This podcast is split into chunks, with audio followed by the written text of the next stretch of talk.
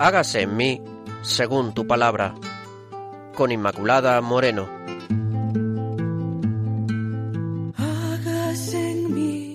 Queridos oyentes de Radio María, bienvenidos al programa Hágase en mí según tu palabra. Ya saben que es un programa de teología bíblica con el fin de explicar a la luz de la palabra y de iluminar sobre todo pues nuestra existencia para dejarnos transformar siempre por la palabra de nuestro Señor. Les recuerdo que con todos ustedes estamos en este programa, Pilar Álvarez, el padre Carlos Rey Estremera, que nos acompaña desde Soto del Real, y quien les habla, Inmaculada Moreno. Hoy empezamos con un nuevo profeta, el profeta Daniel. Por fin Dios hará justicia a los suyos. Este es el título que hemos dado al programa de hoy. Antes de empezar, les recuerdo que pueden ponerse en contacto con nosotros a través del correo electrónico hágase según tu palabra, arroba radiomaria.es. Repito, hágase en mí, según tu palabra, arroba radiomaria.es. Gracias una vez más por los correos que nos han mandado ustedes y que nos animan siempre para seguir realizando este programa.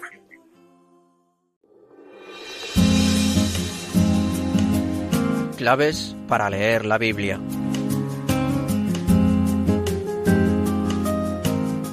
Y vamos a empezar con esta la primera parte de nuestro programa, claves para leer la Biblia. Nos vamos a centrar en el profeta Daniel. El padre Carlos también luego va a ir eh, mencionando muchos pues de los temas que yo voy a ir enunciando tanto en el programa de hoy como en el del próximo día, pero viene bien tener una visión un poco sistemática de estos conceptos y que luego ya sea una visión más experiencial. Con el libro de Daniel nos adentramos pues, en un paraje nuevo, original, un paraje único. Les recuerdo también que tomó esta parte de las introducciones de la Casa de la Vida, no siempre, pero sí en este, en este caso. ¿Por qué digo que es un paraje único y original? Aunque forma parte de la colección de profetas, no es un libro profético en el sentido estricto. Tampoco se deja clasificar entre los demás géneros conocidos, ley, historia o sabiduría. Y es que con Daniel irrumpe en el Antiguo Testamento la apocalíptica, un género que está especialmente desarrollado en los últimos siglos del Antiguo Testamento y los primeros del cristianismo.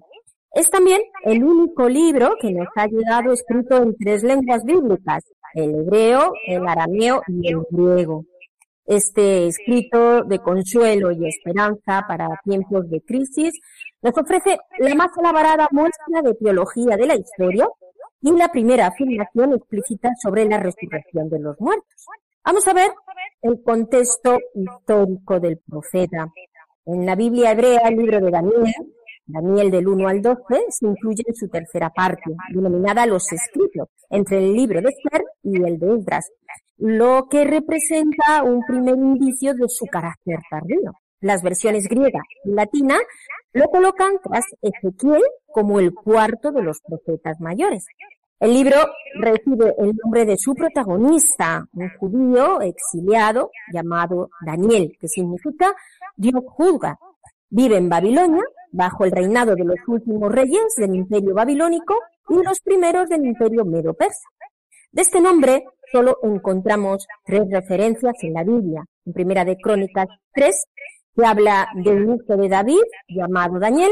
En Ezequiel 14, 14, 20, se cita a un personaje de la antigüedad llamado Daniel, famoso por su piedad, junto con Noé y Job, y también por su sabiduría, lo dice en Ezequiel 28.3. Y finalmente Esdras 8.3 y Nehemías 17, que citan el nombre entre las listas de los repatriados. Aparece también en la leyenda ugarítica un rey llamado Daniel, con el mismo significado que el nombre hebreo. Sin embargo, no es mencionado en el libro del eclesiástico entre los profetas de Israel. Como Daniel 7:12 están redactados en primera persona, se terminó por atribuir toda la obra a este personaje un tanto misterioso. Bueno, esto es un procedimiento de la pseudonimia muy frecuente en la literatura apocalíptica que consiste en poner una obra bajo la autoridad y el prestigio de un personaje ilustre del pasado. Respecto a su época de composición, tenemos indicios más concretos. Es cierto que a primera vista las abundantes referencias cronológicas del libro apuntan al tiempo del exilio, en concreto al tiempo comprendido entre los reinados de Nabucodonosor y de Ciro. Sin embargo, las continuas imprecisiones pues, nos hacen entender que más bien esto de la cronología pues, es un artificio literario. Este también es un procedimiento habitual en la literatura apocalíptica que proyecta los acontecimientos del presente hacia una situación análoga del pasado. En realidad, el ambiente de enfrentamiento religioso, cultural y de persecución que se advierte en Daniel apunta claramente hacia los años de la dominación seleucida con Antíoco III y Antíoco IV, y más concretamente a la persecución desencadenada por este último, descrita en el libro con una gran profusión de detalles concretos, aunque disimula. Por tanto, el libro de Daniel fue escrito con toda probabilidad durante el levantamiento macabeo, 167-164 antes de Cristo. Lo hace para reanimar a los judíos perseguidos, fortalecer su fe y su fidelidad a la ley y alimentar también su esperanza. Podemos distinguir la siguiente estructura. Primero, la historia de Daniel, de Daniel 1 al 6, que son relatos en tercera persona, que sitúan a Daniel y a sus compañeros judíos en la corte de Babilonia, enfrentados a los sabios, a los adivinos extranjeros y sometidos a causa de su fe por diversas pruebas de las que salen vencedores. Las visiones de Daniel, de Daniel 7 al 12, son relatos en primera persona en los que Daniel cuenta sus visiones y ofrece las interpretaciones que afectan al desenlace de la historia y a los acontecimientos de los últimos tiempos. Y por último, los relatos griegos de Daniel 13 al 14, que se trata de tres nuevos relatos en tercera persona, protagonizados por Daniel, de un contenido similar a los de Daniel del 1 al 6.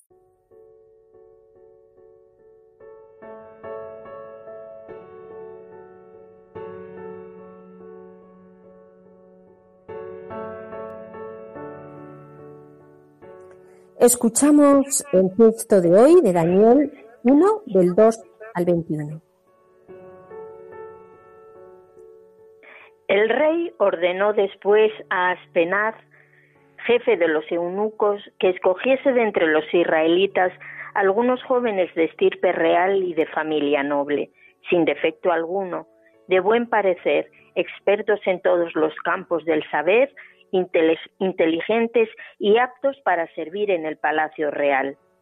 Ordenó también que se les enseñase la escritura y el idioma de los caldeos.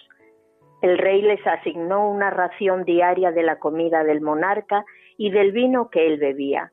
Su formación duraría tres años, al cabo de los cuales serían admitidos al servicio del rey. Entre estos se encontraban los judíos Daniel, Ananías, Misael y Azarías. Pero el jefe de los eunucos les cambió el nombre. A Daniel le llamó Baltasar, a Ananías Sidrac, a Misael Misac y a Azarías Abdenago.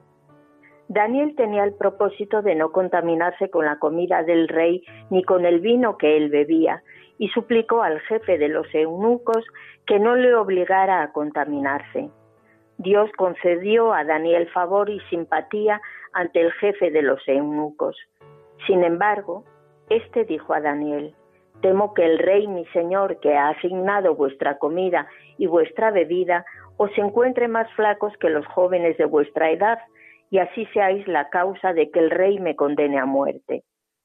Daniel dijo al inspector, a quien el jefe de los eunucos había confiado el cuidado de Daniel, Ananías, Misael y Azarías, haz una prueba con tus siervos durante diez días que nos den legumbres por comida y agua por bebida. Después puedes comparar nuestro aspecto con el de los jóvenes que comen los manjares del rey y tratar a tus siervos con arreglo a lo que hayas visto. Él aceptó la propuesta y los puso a prueba durante diez días. Al cabo de este tiempo su rostro apareció más bello y su aspecto más rollizo que el de todos los jóvenes que comían los manjares del rey. Desde entonces el inspector siguió retirándoles su ración de comida y su vino y dándoles tan solo legumbres. Dios concedió a aquellos cuatro jóvenes ciencia e inteligencia en materia de escritura y en sabiduría. Daniel en particular sabía interpretar toda clase de visiones y sueños. Al cabo del tiempo establecido por el rey para que le fueran presentados los jóvenes, el jefe de los eunucos los llevó ante Nabucodonosor. El rey se entretuvo hablando con ellos, pero entre todos los otros no encontró ninguno que pudiese compararse con Daniel, Ananías, Misael y Azarías. Por eso ellos quedaron al servicio del rey. En todos los asuntos que requerían sabiduría e inteligencia sobre los que el rey interrogó, los encontró diez veces superiores a todos los magos y adivinos que había en su reino entero. Daniel permaneció en la corte hasta el año primero del rey Ciro.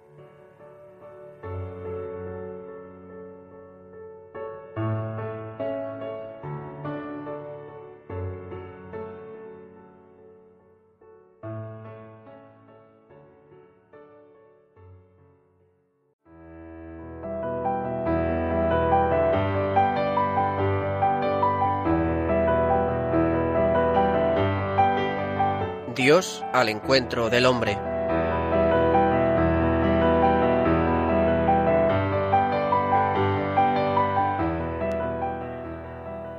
Bien, pues a la luz de este texto vamos a dar paso al Padre Carlos. Padre Carlos Rey Estremera, sacerdote salesiano, que desde Soto del Real realiza estas reflexiones. Escuchamos con atención.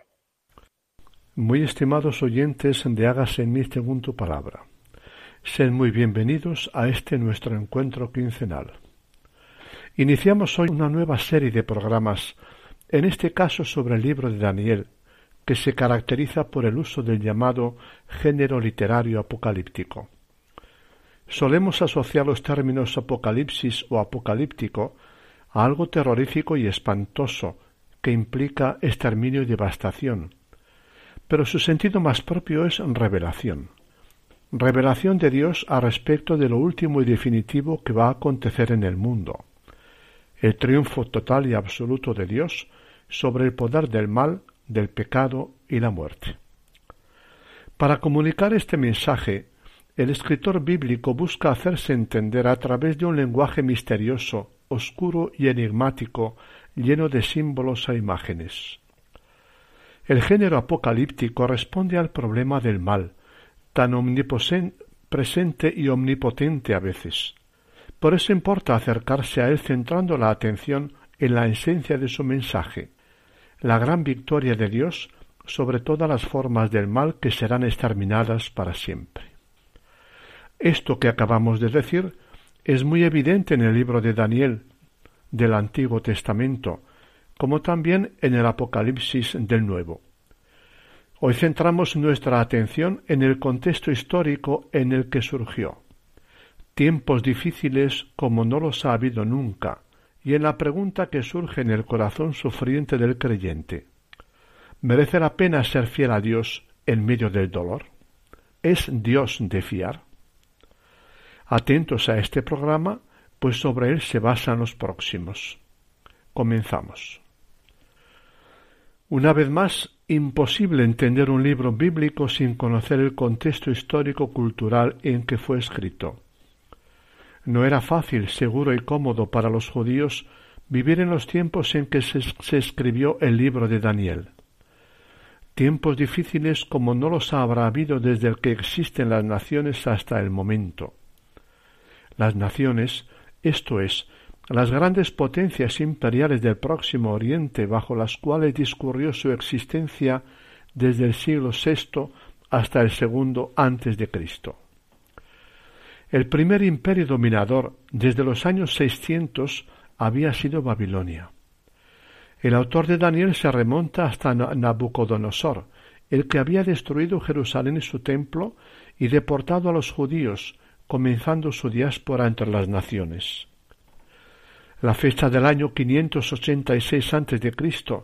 era inolvidable en la memoria judía. Una calamidad como no ha sucedido bajo el cielo, una desgracia completa. Había sido además el comienzo de una etapa totalmente inédita, algo así como la vuelta a la esclavitud de Egipto, la de un prolongado sometimiento de cuatro siglos bajo potencias extranjeras que se suceden unas a otras tras sangrientas guerras. Babilonia, medio siglo, Persia, dos siglos, entre los años 540 a 330 a.C. más o menos, los Ptolomeos o Lágidas de Egipto entre el 320 y 200, y últimamente los Seleucidas de Antioquía de Siria, desde el año 200 al 63 a.C. Las páginas de Daniel aluden una y otra vez a las mismas. Globalmente hablando, no les había ido tan mal a los judíos. Unos retornaron del exilio a Jerusalén y Judá. Otros aprendieron a vivir su fe en Yahvé y su identidad judía fuera de su país, entre las naciones. Unos y otros gozaron de amplio, amplio margen de autonomía religiosa y política, lo que les había permitido salvar su identidad específica. Una historia gris pero soportable, una situación no ideal pero tolerable.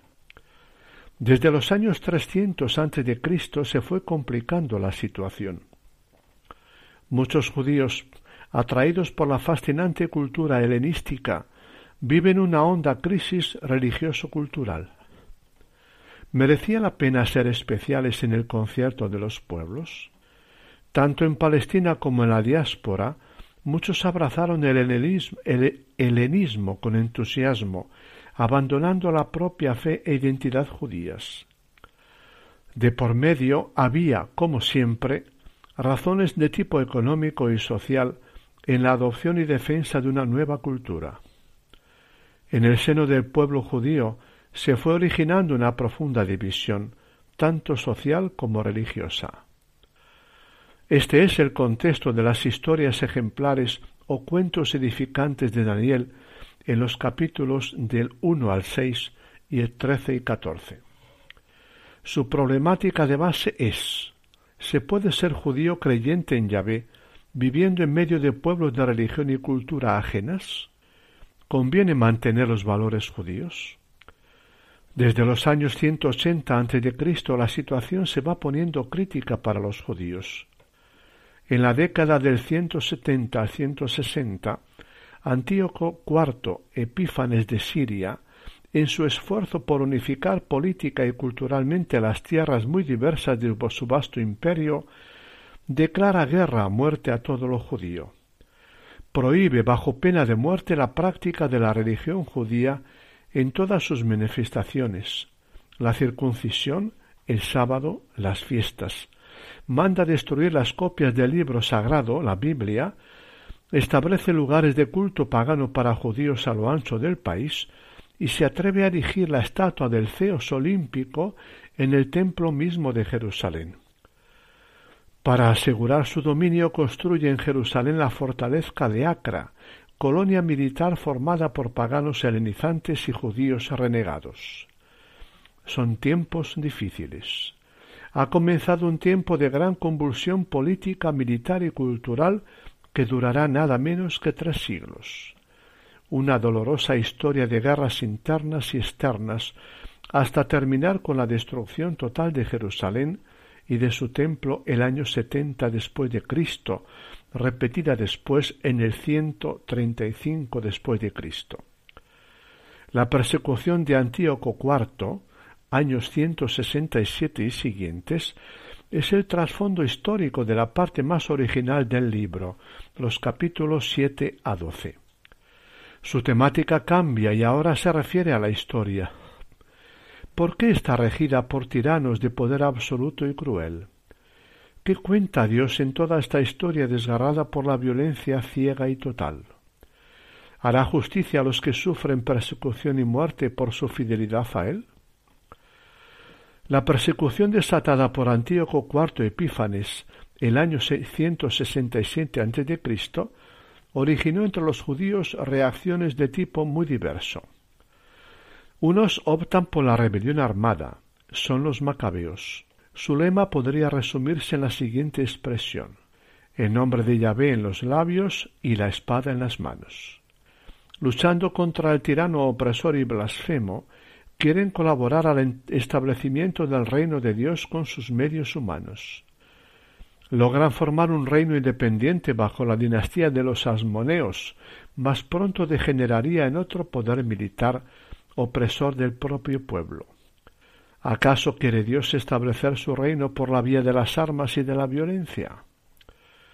Otros adoptan contra los primeros la postura de la resistencia pasiva, puramente religiosa, la de confiar totalmente su suerte a Dios en medio de la persecución, postura reflejada en el libro de Daniel.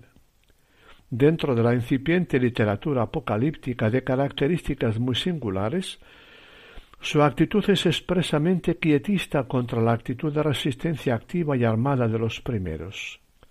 Con antecedentes en el profetismo, Daniel inaugura un filón nuevo en la literatura bíblica y judía. Tendrán gran auge en los tres cuatro siglos siguientes en determinados círculos, con amplia influencia en el pueblo judío y en el judeocristianismo. Es literatura de tiempo de crisis como el Apocalipsis del Nuevo Testamento, como las proclamadas por Jesús al final de su vida. El contexto histórico que hemos presentado ayuda a comprender la clase de libro que es Daniel. Desconocemos a su autor, judío por cierto. Se esconde detrás del protagonista Daniel ni del mensaje que quiere transmitir, como es el caso también de muchos otros libros bíblicos. Conoce bien la historia de su pueblo y de los imperios que lo tienen sometido en los últimos siglos, aunque no le interesa la exactitud histórica. Escribe su obra en torno al año 165-164 a.C. Quiere comunicar a su pueblo un mensaje de varios puntos en el crítico momento que está viviendo en los años 167 a 164 básicamente un doble mensaje de crítica y resistencia al poder humano absolutizado y de consuelo, aliento e invitación a la esperanza y la fidelidad en este momento de prueba para la fe. Pero ha reescrito también e incluido en su libro leyendas de siglos anteriores. Su tema principal es, pues, la historia. En ello conecta con la preocupación de su pueblo, Israel, Judá, y de los profetas por la historia. Basta mirar la Biblia. Y conecta con el hombre moderno. Nos gustaría tanto descifrar y comprender el enigma turbador de la misma. ¿No es un libro sellado con siete sellos? Su lenguaje es original. Usa procedimientos literarios y teológicos extraños a primera vista para nosotros. He aquí algunos trucos básicamente el de la ficción. Primero, un personaje o protagonista ficticio, Daniel. No lo inventa, aparece en una antigua leyenda cananea. El profeta Ezequiel lo había nombrado ya en el trío de los tres santos paganos, Job, Noé y Daniel.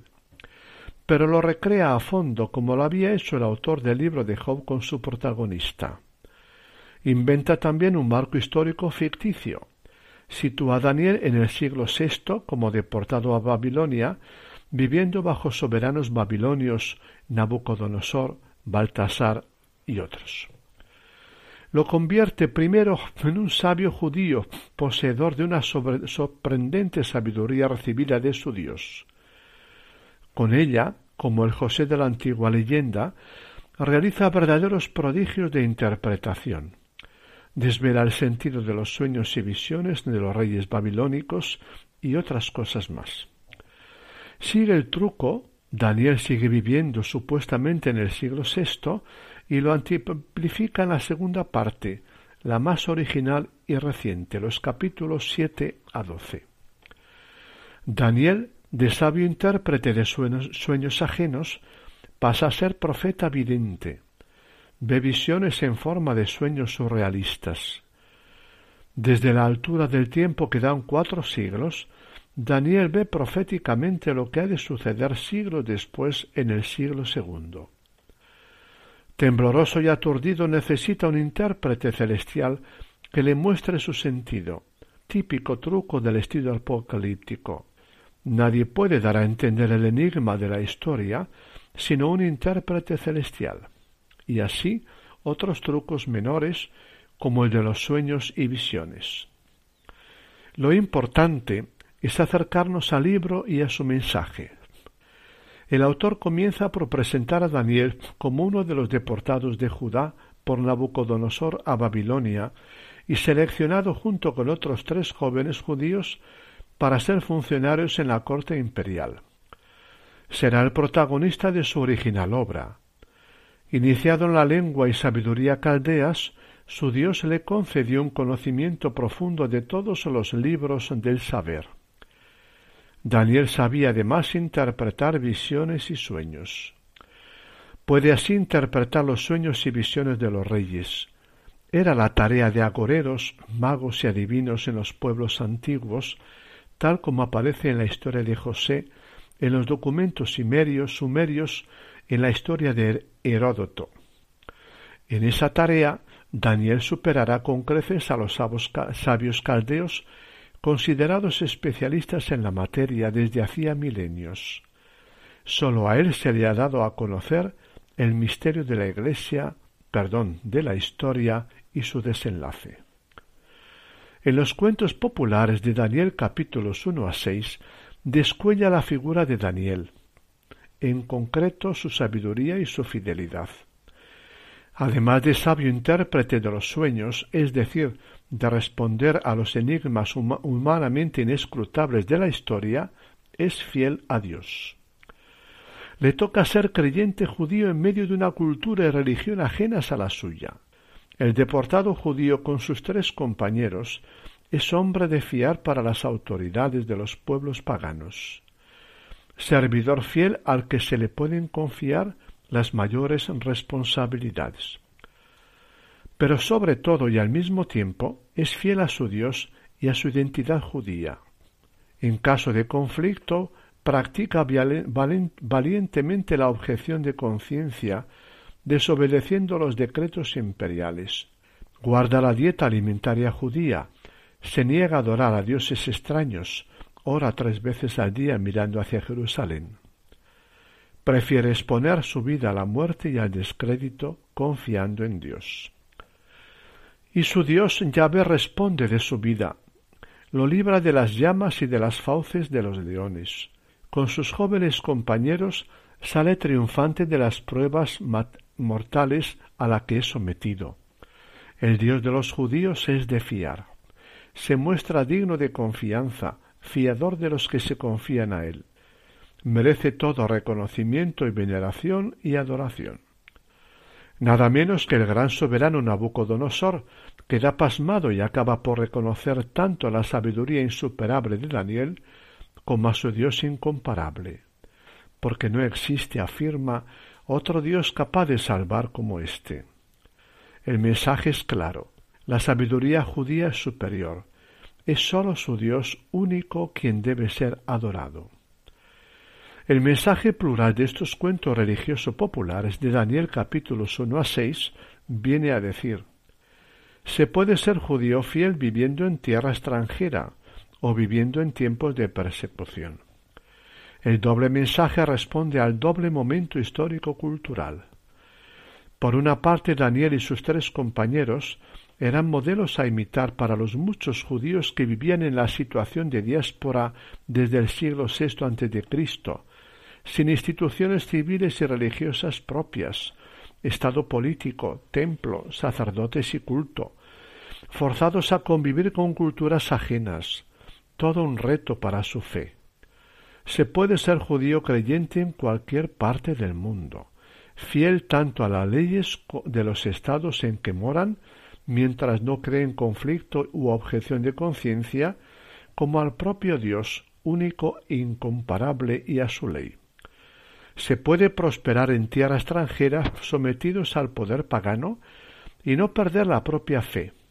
Era lo que el mismo Jeremías les había escrito ya a los deportados en Babilonia. El autor de los años 165 a 164 a.C. completa su mensaje al reeditar los cuentos para los judíos perseguidos a muerte en Palestina misma por los años 167 y siguientes. Presenta a Daniel y sus tres compañeros puestos en grave aprieto. Prefieren ser echados al horno encendido o a la fosa de los leones antes de faltar a su fe y a su conciencia.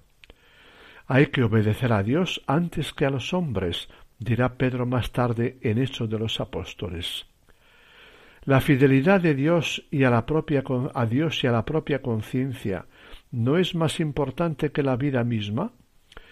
Imposible rebajarse a fidelidades humanas que sean traición a la propia conciencia y a Dios.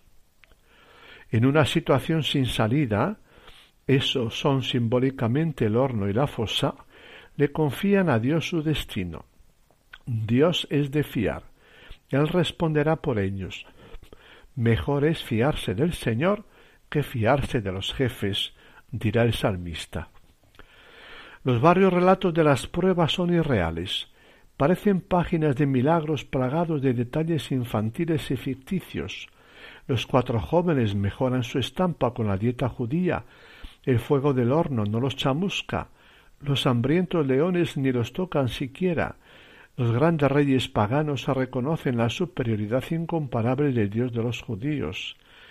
La sabiduría extraordinaria de Daniel. Interesa su mensaje.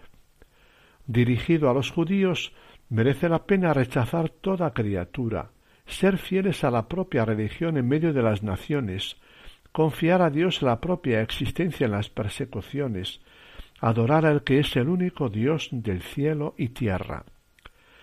La actitud de Daniel no es heroica, ni estoica, ni fanática, ciega o fundamentalista. Es la de una fe confiada en el Dios que no defrauda. Su Dios altísimo, Señor del cielo y de la tierra, es también el Dios de la historia y vela por los suyos. Los soberanos de este mundo son tan sólo aparentes protagonistas de la historia y tan sólo por un tiempo. El verdadero protagonista es Dios. Fidelidad en las pruebas viene a ser el mensaje de los relatos edificantes de la primera parte del libro de Daniel. Es esto lo que son páginas ejemplificantes, ejemplarizantes, perdón, parábolas didácticas sin valor histórico alguno. El mensaje se repetirá con sus diferencias en las dos historias añadidas del libro, en los capítulos trece y catorce. Dios salva a la inocente Susana condenada a muerte por su fidelidad conyugal y salva al mismo Daniel de las garras de los leones. Dios no abandona a los que en situación límite se confían a Él, sino que les hace justicia. Los relatos de Daniel tienen reminiscencias de la antigua leyenda sobre el sabio y justo José en Egipto, también éste había sido al mismo tiempo sabio intérprete de los sueños del faraón, víctima de intrigas ajenas, justo y temeroso, y por ello salvado por Dios y elevado a altos cargos en el reino. Concluimos aquí nuestra exposición de hoy, algo más extensa que otras veces. Había que introducir el género apocalíptico para superar la imagen negativa que solemos tener de él, evitar el rechazo que nos puede provocar su lenguaje y abrirnos a su gran mensaje, la definitiva victoria de Dios sobre todo tipo de poderes del mal. ¿Podemos imaginar algo mayor y mejor que esto? Es lo que siempre soñamos y deseamos alcanzar los humanos sin nunca conseguirlo. En nuestros próximos programas veremos qué es lo que nos dice Dios a este respecto en el libro de Daniel. Os esperamos dentro de dos semanas. No dejéis de conectaros. Hasta pronto. Muchísimas gracias, Padre Carlos, un día más por este trabajo que realiza con los textos. Les recuerdo que estamos en el programa Hágase en según tu palabra, que hoy estamos viendo el profeta Daniel, por fin Dios hará justicia a los suyos. Este es el título que hemos dado hoy al programa. Y también les recuerdo el correo electrónico, hágase en mí según tu palabra, arroba radiomaria.es, hágase en mí, según tu palabra, arroba radiomaria.es. Y vamos a dar paso a Pilar para que pues, nos hable también del texto, cómo, ¿verdad, Pilar? Aparece aquí la mano de Dios en estos jóvenes de, tal forma que frente a, un ambiente de persecución mantienen esa fidelidad a, a, Dios, ¿verdad? Admira su confianza y su fuerza interior. Sí, pues lo primero que vemos en la lectura es que estos jóvenes son premiados por Dios por hacer su voluntad.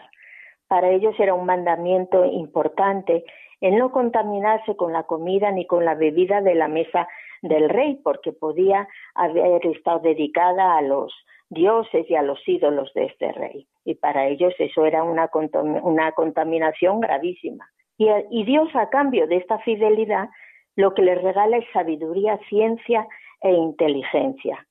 Bueno, pues esto no es un problema, no es un programa de dietética, pero a mí se me ha venido a la cabeza eh, de qué nos alimentamos nosotros. Eh, ¿Acaso comemos nosotros pienso de perros? Diríamos todos, no. Sin embargo, comemos muchas veces de la mesa del mundo, Inma, porque ¿con qué nutrimos nuestro espíritu? ¿Qué es lo que leemos? ¿Qué es lo que vemos? ¿Qué es lo que escuchamos? Dios nos da el alimento de su palabra y de su cuerpo, y sin embargo muchas veces lo despreciamos. Y a veces no es que veamos cosas mm, mm, terroríficas ni que nos metamos en el mundo de, de la pornografía, pero muchas de las cosas que vemos consumen nuestro tiempo, nuestras energías, nuestras horas de sueño, y son vaciedades que en el fondo no nos construyen ni como personas ni como hijos, ni como hijos de Dios. Ayunar de vez en cuando de, tanto WhatsApp y de tanta televisión no nos vendría mal.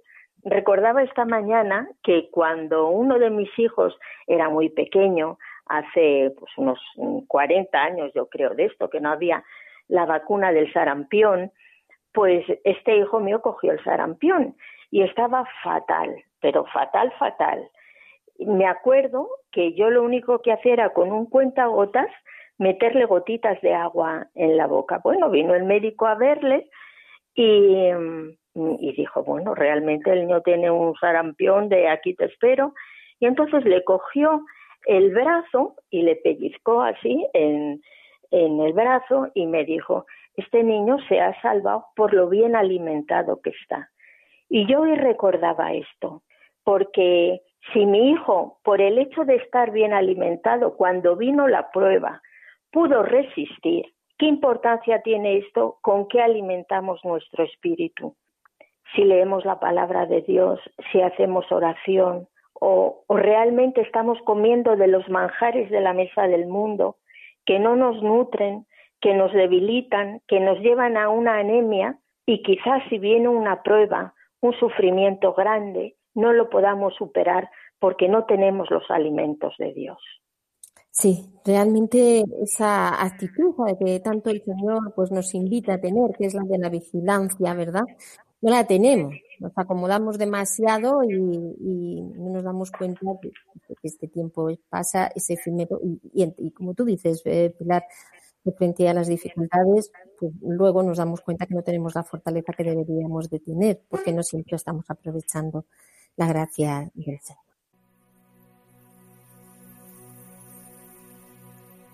Queridos oyentes, pues damos ahora paso a la oración, hoy con el Salmo 31, del 1 al 9.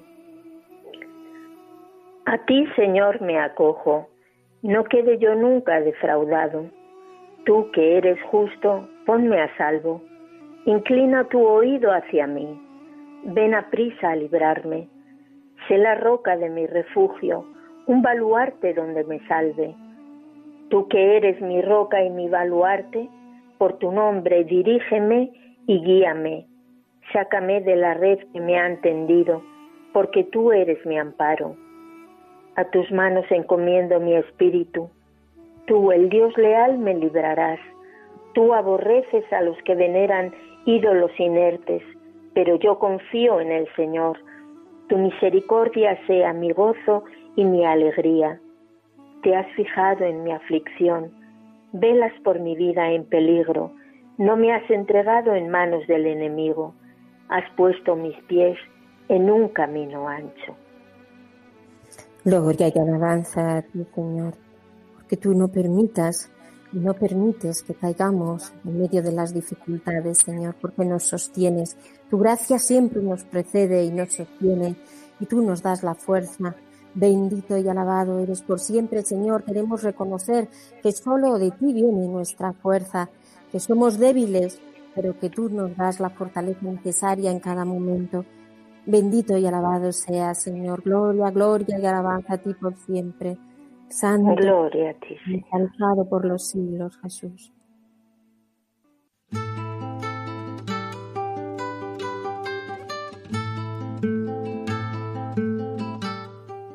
Terminamos así, queridos oyentes, el programa de hoy. Les recuerdo que tienen una cita con nosotros. Ya saben, en el siguiente programa de mí, según tu palabra. Hasta el próximo encuentro. Según tu palabra, hágase en mí, según tu sueño, hágase en mí, según tú quieras. Han escuchado Hágase en mí según tu palabra, con Inmaculada Moreno.